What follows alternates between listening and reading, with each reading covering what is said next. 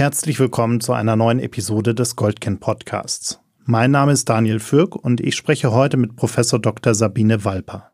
Sie ist Psychologin und Vorstandsvorsitzende sowie Direktorin des Deutschen Jugendinstituts. Ich wollte von ihr wissen, wie es Kindern und Jugendlichen in unserer Gesellschaft geht, wie sich Familien entwickeln und welche Herausforderungen dabei entstehen.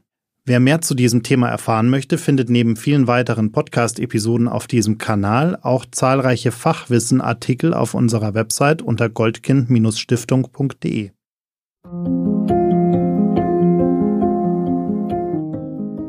Das Zusammenleben ist nicht immer einfach. Besonders in Familien kann es immer wieder einmal schwierig werden. Das ist auch ganz normal.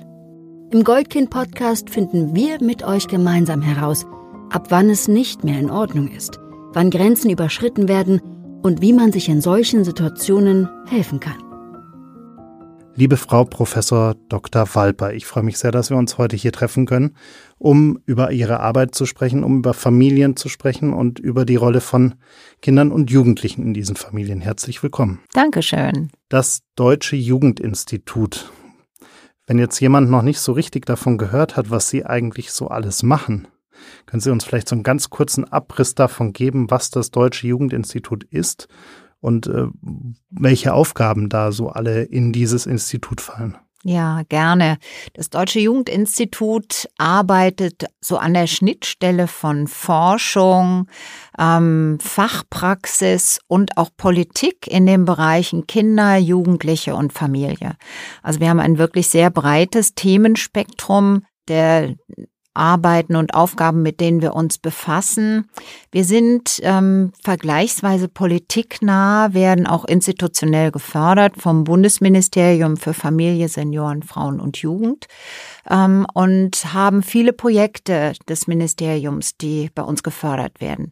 Wir sind trotzdem keine nachgeordnete Behörde, sondern als eingetragener Verein relativ unabhängig und pflegen auch intensive Kontakte, vor allen Dingen zur Fachpraxis, die ja oft als erste so sieht, wo drückt denn der Schuh, mit welchen aktuellen neuen Problemen haben wir es auch zu tun, ähm, wo braucht es Weiterentwicklungen? Oder wo haben wir auch ganz blinde Flecken, wo wir noch nicht so richtig hingeschaut haben.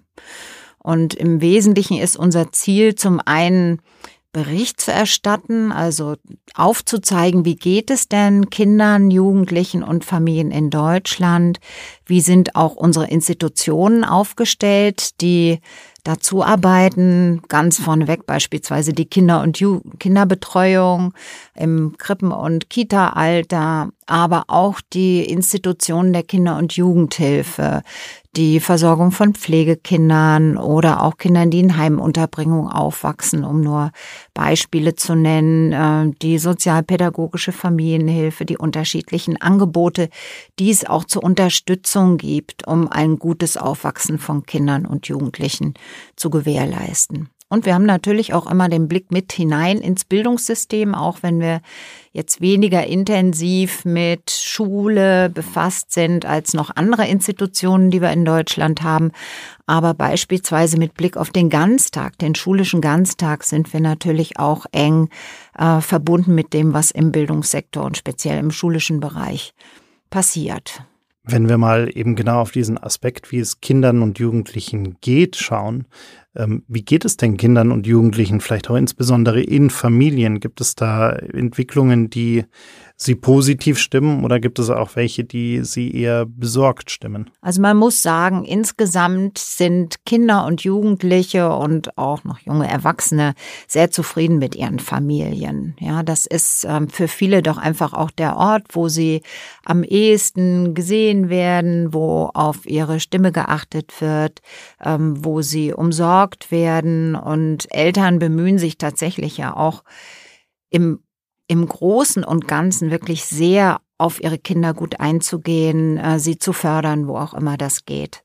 Die Bedingungen sind trotzdem sehr unterschiedlich und wir sehen, dass die Schere in Deutschland eher weiter aufgeht, als dass sie sich schließen würde, auch wenn die Politik sich wirklich sehr bemüht, äh, dagegen zu steuern. Aber die letzten Jahre, die Corona-Pandemie hat nochmal viele auch finanzielle Probleme in die Familien gebracht, hat viele Konfliktlagen, die vielleicht irgendwo so noch gerade unterm Teppich gehalten worden, verschärft. Und äh, jetzt die, der Krieg quasi nebenan, die Teuerung, die Inflation, äh, die Preissteigerung, alles das sind natürlich auch Dinge, die Familien sehr belasten können. Also von daher haben wir durchaus auch beträchtliche Problemlagen.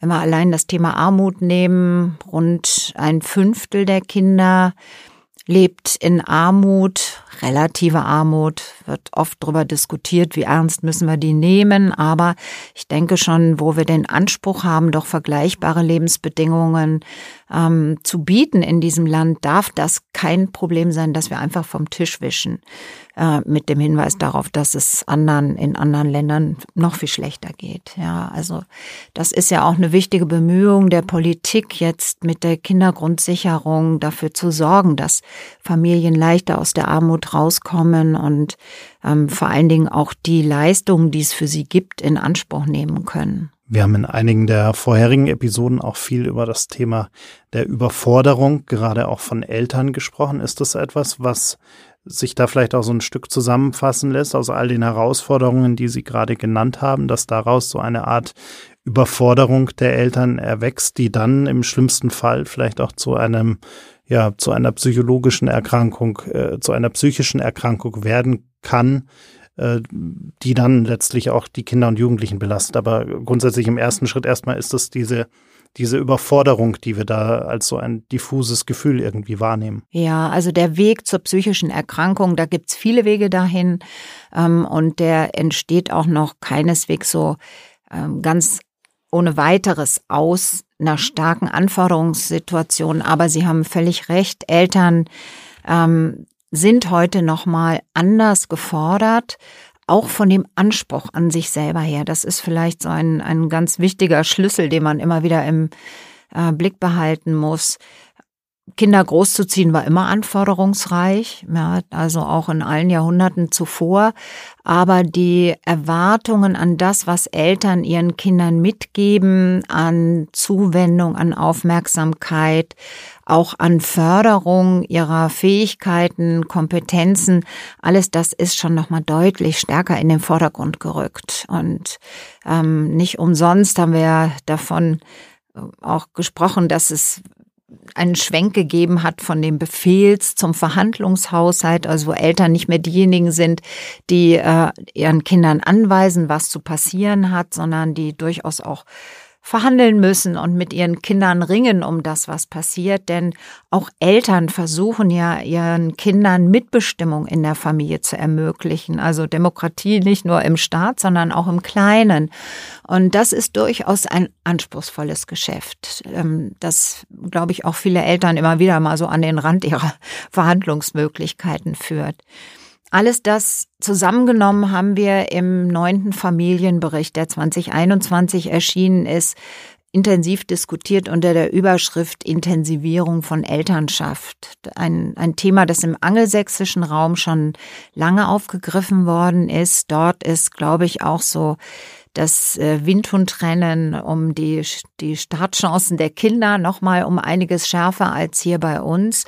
Aber trotzdem diese hohen Ansprüche an daran, wie man äh, die Säuglinge, die Kleinkinder, die Jugendlichen alle umsorgen muss, sind schon wirklich deutlich gestiegen. Und so was wir sehen in den Daten ist, dass während der Corona-Pandemie sich das nochmal deutlich verschärft hat. Gerade diejenigen Eltern, die gleichzeitig im Homeoffice gearbeitet haben und auf ihre Kinder acht geben mussten, ähm, haben unter immensen Druck gestanden, der glaube ich, auch erst jetzt so richtig rauskommt im Nachgang, ja, wo der Erholungsbedarf der Familien äh, wirklich nochmal sehr viel stärker ist und viele auch merken jetzt erst so richtig, was es ihnen an Kräften abverlangt hat, das alles gut zu stemmen. Sie haben gerade diese Veränderung in der Erziehung in der Familie angesprochen, vom Befehlshaushalt hin zum Verhandlungshaushalt. Jetzt sind wir ja aber in einer Situation, in der die heutigen Eltern ja oft noch in dem Befehlshaushalt aufgewachsen sind, die äh, heute vielleicht eher in eine Situation kommen, wo sie dann eben diesen Verhandlungshaushalt mit ihren eigenen Kindern umsetzen möchten. Ist das so eine Diskrepanz, die, Eig die schwierig ist? Hm, eigentlich nicht. Also auch die heutige junge Elterngeneration ist schon aufgewachsen zu einer Zeit, in der wir intensiv diskutiert haben über antiautoritäre Erziehung und wo dieser Schwenk sich eigentlich schon vollzogen hat.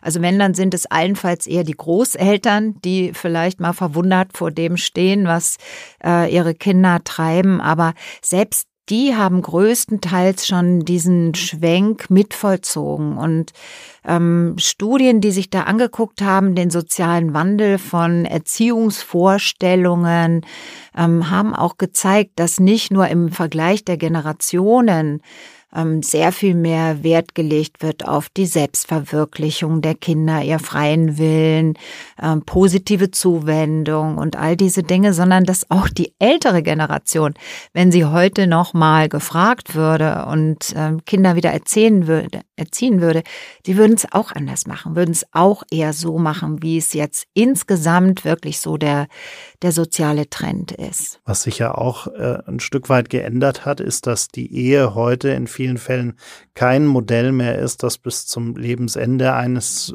Partners äh, anhält, sondern dass es oftmals auch schon früher zu Ende ist und dass man sich heute vielleicht auch nicht mehr ganz so sehr daran festklammert, dass man dieses Modell äh, in jedem Fall bis zum Ende fortführen muss, sondern dass man sich, wenn es wirklich zu Problemen kommt, auch eher für eine Scheidung, für eine Trennung entscheidet.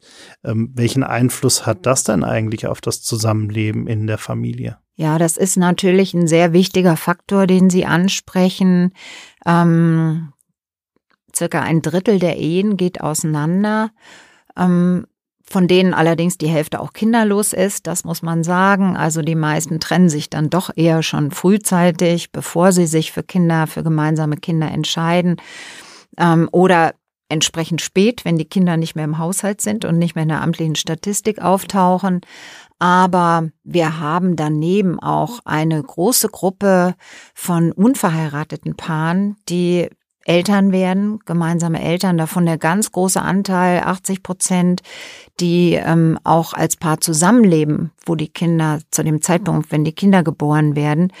Und wir sehen, dass diese Paare doch ein erhöhtes Trennungsrisiko haben. Also nach den Daten des deutschen Familien- und Beziehungspanels PERFAM ist das Trennungsrisiko dieser Paare die dann ja Eltern geworden sind, äh, etwa dreimal so hoch wie das derjenigen, die verheiratet waren. Hat natürlich auch seine Gründe. Also meistens gibt es ähm, doch wirklich auch nochmal Unterschiede. Wer entscheidet sich überhaupt für die Ehe? Das sind vielleicht auch diejenigen, die weniger aufgeschlossen sind für eine Trennung, selbst wenn es ganz schwierig wird, ähm, die eher noch sich um eine andere Art der Lösung bemühen würden.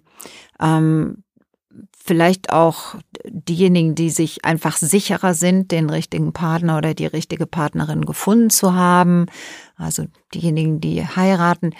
Ähm, von daher gibt's da viele andere Faktoren, die da noch mit hineinspielen, die vielleicht auch von vornherein relevant sein können. Aber man muss es einfach im Blick behalten. Die Scheidungsstatistik ist nur der obere Teil des Eisbergs. Ja, also ungefähr die andere Hälfte. Ist jetzt vielleicht die Eisbergmetapher auch nicht so ganz passend. Da ist ja noch sehr viel mehr unter der Wasseroberfläche. Ähm, Im Fall der Trennungen mit Kindern muss man sagen, ist die andere Hälfte unter Wasser. Ja, und nicht sichtbar in der offiziellen Statistik. Ist denn diese Entwicklung grundsätzlich für die Kinder und Jugendlichen in diesen Familien eher besser oder schlechter, weil man sich besser vielleicht, weil man sich nicht so lange in Konfliktsituationen festkrallt über über Jahrzehnte teilweise hinweg äh, eine Ehe nur deshalb aufrechterhalten wird, weil es eben die Ehe ist, sondern dass man dann eher den Schlussstrich zieht oder haben eben diese Trennungsmomente doch ein so einschneidendes Erlebnis für die Kinder, dass es eher langfristig wirklich zu äh, negativen Folgen führt. Also einschneidend ist es sicherlich für die aller, allermeisten. Äh, manche werden es schon abgesehen haben, einige vielleicht auch erhofft haben, aber trotzdem ist das, ähm, gehört die Trennung der Eltern noch mit zu den einschneidendsten kritischen Lebensereignissen für Kinder und Jugendliche. Und ähm, es sind danach wirklich viele Umstellungen notwendig. Wie gesagt, es gibt sicherlich eine Reihe von Fällen, die, in denen die Trennung auch für die Kinder eine Erlösung sein mag. Aber es gibt auch Fälle, in denen die Kinder wirklich viel zu verlieren haben, weil die Ehe der Eltern oder die Partnerschaft ihnen vorher nicht als problematisch aufgefallen ist. Und da trifft sich so ein bisschen Licht und Schatten, die immer nah beieinander liegen. Eltern sind ja sehr stark sensibilisiert mittlerweile für die, für das, was auch fortgesetzte Konflikte und heftige Auseinandersetzungen für die Kinder bedeuten und mögen mitunter versuchen, dass, ähm, wenn es Konflikte gibt, sie vor den Kindern auch fernzuhalten. Was schwierig ist, muss man sagen, Kinder sind sehr, sehr hellhörig und kriegen trotzdem auch vieles mit. Ähm, oder sie können auch, das ist vielleicht der gefährlichere Fall, noch bevor die Konflikte richtig eskalieren, die Notbremse ziehen. Ja, und für die Kinder sieht es dann durchaus so aus wie ich habe doch gar nichts gemerkt. Es war doch eigentlich alles in Ordnung und ich hatte den Eindruck, alle verstehen sich gut und kommen irgendwie doch gut miteinander klar. Und plötzlich fällt alles auseinander. Ja, das ist für Kinder schon eine immense Verunsicherung die auch nach einigen Befunden, wir haben da nicht so viele Studien, die es uns wirklich erlauben, von der Zeit vor der Trennung bis viele, viele Jahre später zu gucken, was wird dann aus den Kindern.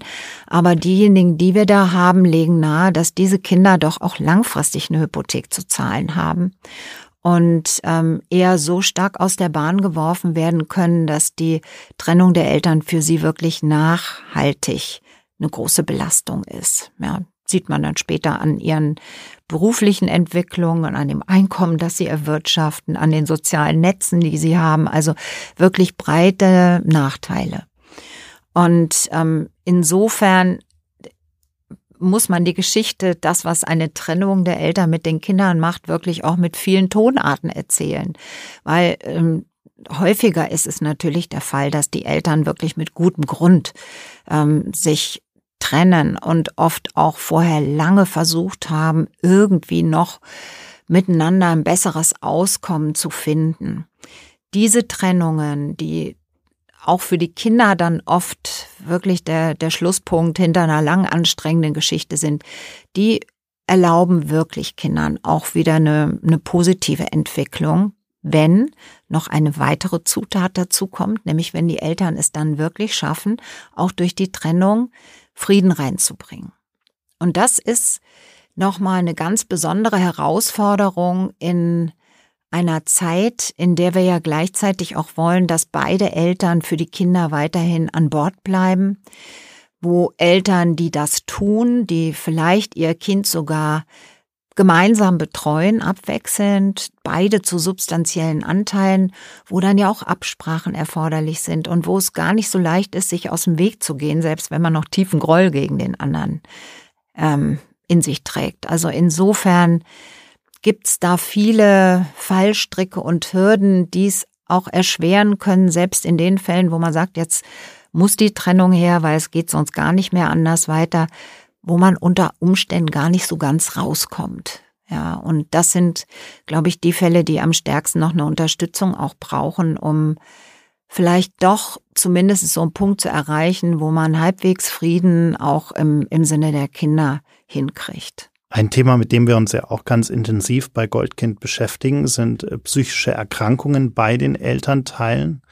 Wie sehen Sie denn da die Entwicklung? Gibt es da Zahlen, wie auch immer, oder Entwicklungen, die Sie sehen, Trends, die Sie sehen, die äh, nahelegen, dass äh, sich die Situation äh, eher positiv oder negativ entwickelt, also dass wir vielleicht eher mehr psychisch kranke Elternteile heute sehen und, und wie äußert sich das? Ja, also die folgt man so der Statistik, dann sieht es schon so aus, dass wir eher einen Anstieg psychischer Erkrankungen haben, auch bei Kindern und Jugendlichen, wo gleichzeitig aber auch diskutiert wird, dass vielleicht die Diagnostik ähm, feiner ausgearbeitet worden ist und dass auch und das wäre eine positive Entwicklung, diese psychischen Erkrankungen nicht mehr so stark stigmatisiert sind und dass auch diejenigen, die betroffen sind, eher sich Unterstützung und Hilfe holen. Das ist ja der ganz wichtige Punkt und das ganz große Anliegen, es auch wirklich zu schaffen, dass diejenigen, die betroffen sind von psychischen Erkrankungen, Eltern und oder Kinder,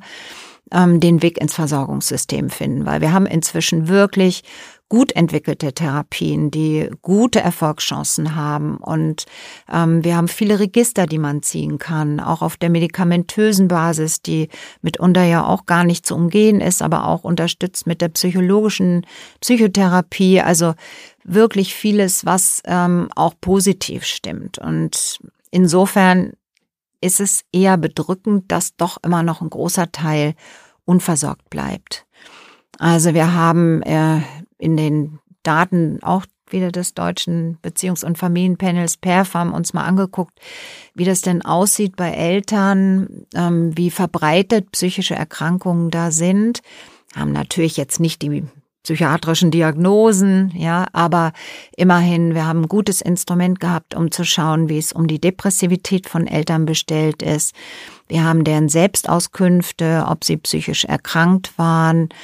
Ähm, wir haben auch Angaben zu Suchterkrankungen, also immerhin Dinge, die jetzt auch durchaus eine Aussage erlauben und sehen ähm, anhand dieser Angaben, dass doch immerhin 17,5 Prozent der Eltern betroffen sind von psychischen Erkrankungen. Und das sind jetzt alles wirklich Eltern. Das sind nicht Erwachsene, sondern das sind Menschen mit Kindern, ja, mit minderjährigen Kindern. Und ähm, selbst von dieser Gruppe ist nur ein knappes Drittel, ungefähr 30 Prozent, auch selber in psychotherapeutischer Behandlung. Das heißt, der Großteil der Eltern versucht irgendwie anders klarzukommen. Ähm, man würde ja denken, familienunterstützende Maßnahmen, Angebote, sozialpädagogische Familienhilfe, irgendwas in der Art wäre auch noch wirklich hilfreich in solchen Situationen. Die machen allerdings wirklich nur einen kleinen Teil der Familien aus. Nicht mal ein Fünftel der Familien hat äh, sozialpädagogische, also hat Familien unterstützende Angebote, auch Beratungsangebote, die sie in Anspruch nehmen. Ähm, von daher ist da schon immer noch mal so eine deutliche Lücke, die bleibt in dem, wie Familien klarkommen. Und man sieht's auch bei der Situation der Kinder, das Risiko selber Beeinträchtigungen der psychischen Gesundheit hinnehmen zu müssen, ist bei den Kindern psychisch kranker Eltern nach unseren Daten doppelt so hoch. Es gibt andere Daten, die sagen bis zu sechsfach erhöht. Also ist schon deutlich höher, ähm, was auch nicht verwundert, weil diese Kinder oft wirklich in vielfachen Belastungslagen aufwachsen. Und ähm, trotzdem haben diese Kinder auch keine besseren Chancen, ähm, selber versorgt zu werden. Nur acht Prozent dieser Kinder sind in äh, Kinder- und Jugendlichenpsychotherapie. Ja, also das ist wirklich eher nochmal die Zahl, die uns viel Kopfschmerzen bereiten muss und wo es so wichtig ist, dass alle gut hingucken und zusehen, was können wir tun, um diesen Kindern, bevor sie überhaupt selber auch ähm, zu stark belastet sind und äh, das nicht mehr wegstecken, nicht mehr wegkompensieren können, was ihnen da im Vorfeld helfen kann und was sie auch brauchen, wenn sie selber wirklich ähm, psychisch in ihrer Gesundheit äh, beeinträchtigt sind. Ja, das, wir hatten ja eine Arbeitsgruppe Kinder psychisch kranker Eltern, die in der letzten Legislaturperiode Empfehlungen entwickelt haben und ähm, jetzt geht's halt darum, wie können die auch umgesetzt werden. Was braucht es ähm, an Gesetzesänderungen? Wie müssen im Gesundheitssystem nochmal Regeln neu verhandelt werden? Wie kann auch die Kinder- und Jugendhilfe besser aufgestellt werden, um in diesen Fällen noch effizienter zu helfen und vor allen Dingen auch überhaupt den Zugang zu den Fällen zu finden. Wie steht es da um die politische Bereitschaft, da auch wirklich in diese Themen tiefer reinzugehen? Ich sehe die schon sehr hoch. Also seitens der Politik ist das Problem lange, lange gesehen. Ähm, nicht umsonst gab es ja diese Arbeitsgruppe, die vom Bundestag eingesetzt worden ist. Ähm, eher geht es jetzt darum, auch wirklich nochmal mit den Verantwortlichen im Gesundheitssystem zu sprechen. Und wir haben jetzt gerade einen eher ungünstigen Zeitpunkt für Reformen, die auch unter Umständen in größerem Maße Ressourcen binden, die wir vielleicht gar nicht haben. Nicht nur die finanziellen Ressourcen, die sind natürlich das Erste, weil es geht auch darum, wie ähm, beispielsweise Versorgungsangebote fin finanziert werden können. Wenn wir alleine an die ähm, Wochenbettdepressionen denken, ja, die postpartalen Depressionen, wo es wichtig sein kann, auch ähm, eine stationäre Behandlung von Müttern und Kindern gemeinsam ähm, hinzukriegen und zu finanzieren und auch dafür zu sorgen, dass die Kinder selbst schon im Säuglingsalter, auch da haben wir ja Kinder, die äh, auffällig sind, weil sie Regulationsprobleme aufweisen und ähm, zu viel schreien, ja exzessiv schreien, äh, nicht beruhigbar sind, Fütterprobleme haben, vieles andere mehr. Ähm, da kann es wirklich unabdingbar sein, beide gemeinsam aufzunehmen und auch beide gemeinsam zu versorgen. Aber genau diese Einrichtungen sind extrem rar gesät und in aller Regel überhaupt nicht durchfinanziert. Ja, also von daher, da braucht's noch mal Geld. Ähm, genauso in der Kinder- und Jugendhilfe, wo auch die Fachkraftknappheit äh, zunehmend erkennbar wird gerade der, die Arbeit der sozialpädagogischen Familienhilfen ähm, ist oft wirklich extrem anspruchsvoll und gleichzeitig sehen wir auch da, dass ähm, die, die Kräfte nicht so nachwachsen, wie man sie bräuchte.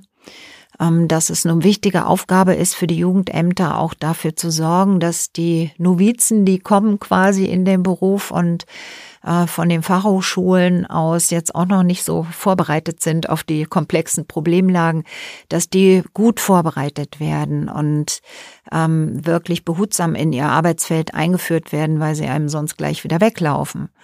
Ähm, von daher, da sind schon auch in diesem professionellen Bereich, in dem Berufsbereich viele, viele Herausforderungen, die zu nehmen sind.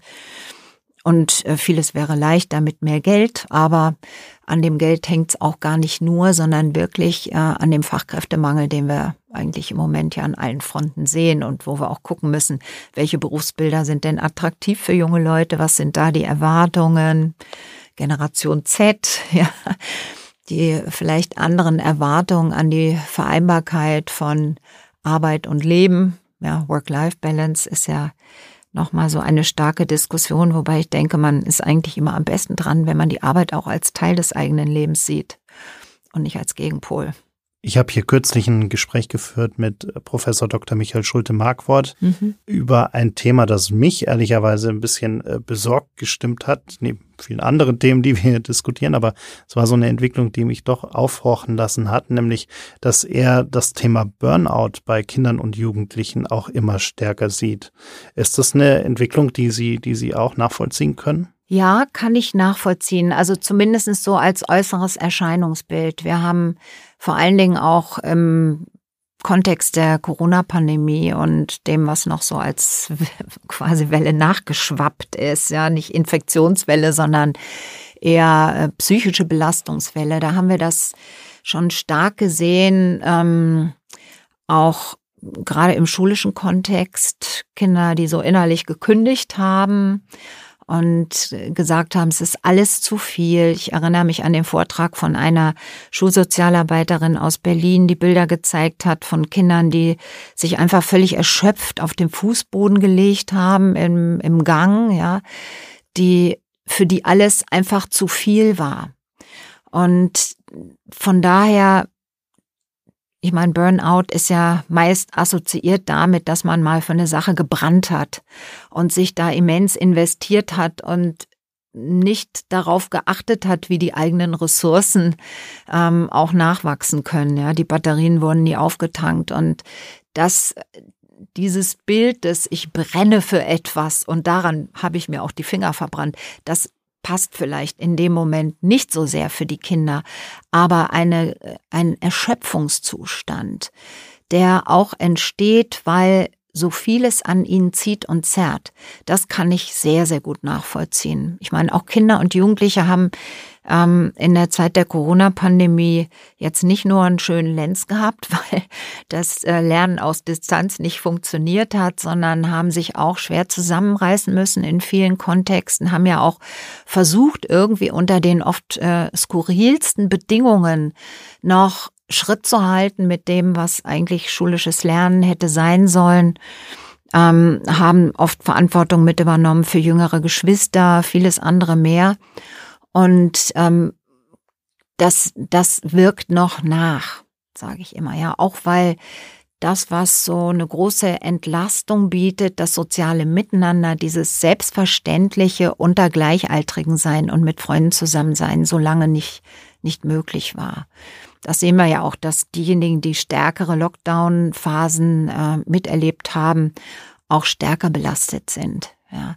Aber dazu kommt eben auch, und das hat auch nochmal eine immense Beschleunigung durch die Corona-Pandemie erfahren, diese starke Medienpräsenz der Kinder, ja, also die Präsenz mit den Medien, ähm, manche auch in den Medien als äh, Influencer oder in, in anderen Rollen, Mitgestalter, aber vor allen Dingen unter Kindern und Jugendlichen, und da ist das frühe Jugendalter so, würde ich mal sagen, die, die schwierigste Phase, wollen ja auch dabei sein, wollen ja auch mitbekommen, was in ihrem Freundeskreis passiert. Und wenn das alles über die sozialen Medien dauernd passiert, dann haben wir es viel zu tun mit Fear of Missing Out und der dann auch erhöhten Medienpräsenz. Ja, diejenigen, die hoch sind in der Sorge, oh Gott, ich könnte was verpassen, sind auch diejenigen, die am meisten online sind.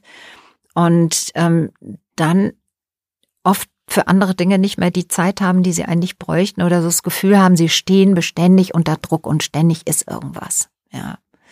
Von daher haben Kinder schon heute einen, einen schwierigeren Kontext, in dem sie aufwachsen mit mehr Erwartungen und Anforderungen und gerade auch das, wie Schule bei uns aufgestellt ist, macht es ihnen auch nicht leichter. Eine Frage, die ich hier immer ganz gerne auch zum Abschluss stelle an meine Gäste, ist, wenn Sie einen Wunsch frei hätten, wenn Sie verändern könnten, was auch immer Sie verändern wollten, mhm.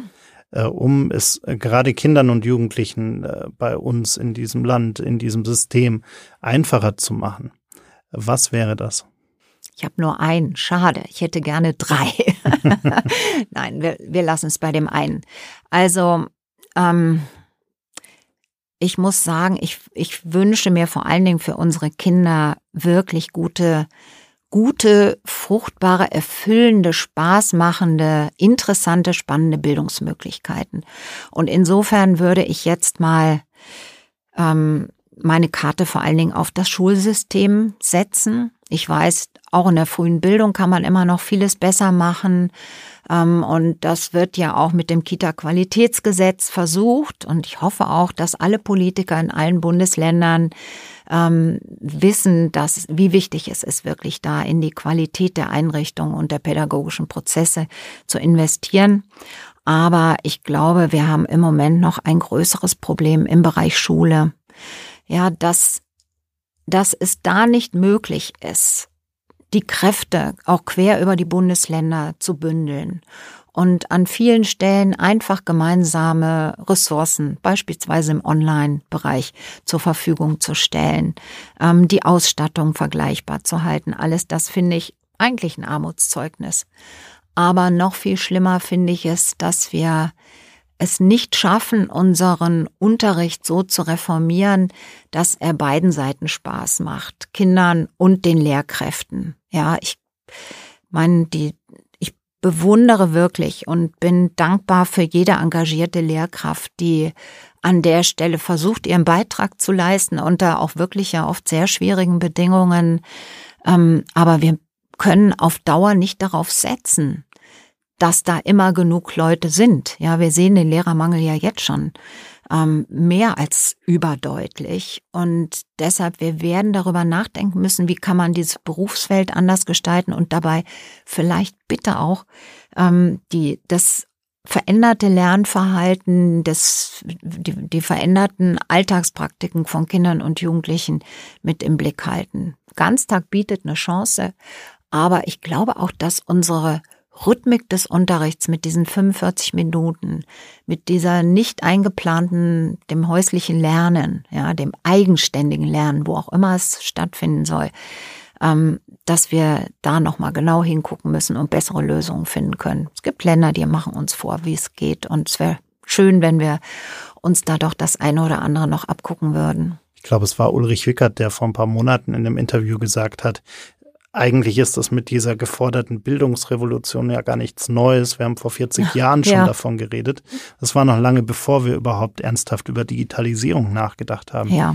Warum ist das so ein permanent äh, permanentes Thema, an das wir irgendwie nicht konsequent rangehen über so lange Zeit hinweg. Also an der Stelle fallen uns natürlich auch diese vielen Haken und Ösen unseres Verwaltungsapparats und die starke Bürokratie, die Schulen auch zu bewältigen haben, alleine Digitalpakt zu nutzen. Ja, und äh, insofern ist das auch ein Bereich, wo man wirklich die Hürden runternehmen muss. Ja, wo man die Schulen in die Lage versetzen muss, wirklich auch das, was verfügbar gemacht wird seitens der Politik an Mitteln, das auch abzurufen und zu nutzen für die Einrichtung. Ich meine, wenn man es gar nicht anders hinkriegt, dann müssen wir halt dafür sorgen, dass auch Verwaltungskräfte an Schulen sind, die dort die Anträge ausfüllen, weil Schulen haben nun angesichts Personalmangel dafür in aller Regel nicht mehr die Kraft ähm, und die Ehrenämtler, die das alles noch nebenbei schultern würden. Ja, da geht es jetzt erstmal wirklich um die Sicherung des Unterrichts. Und Insofern glaube ich, brauchen wir da, und das ist symptomatisch für ganz, ganz viele Bereiche, einfach auch eine Entschlackung des Antragswesens und äh, alles, was man tun muss, gerade wenn man viel Geld auch ausgeben will, ähm, europaweite Ausschreibungen. Inzwischen sind diese Ausschreibungen selber ja immer zum Telefonbuch geworden, dass man äh, vorneweg mal ausfüllen muss und, und äh, beschreiben muss. Das kriegt man nicht mehr geschultert. Ich danke Ihnen sehr für Ihre Zeit und das Gespräch. Sehr gerne.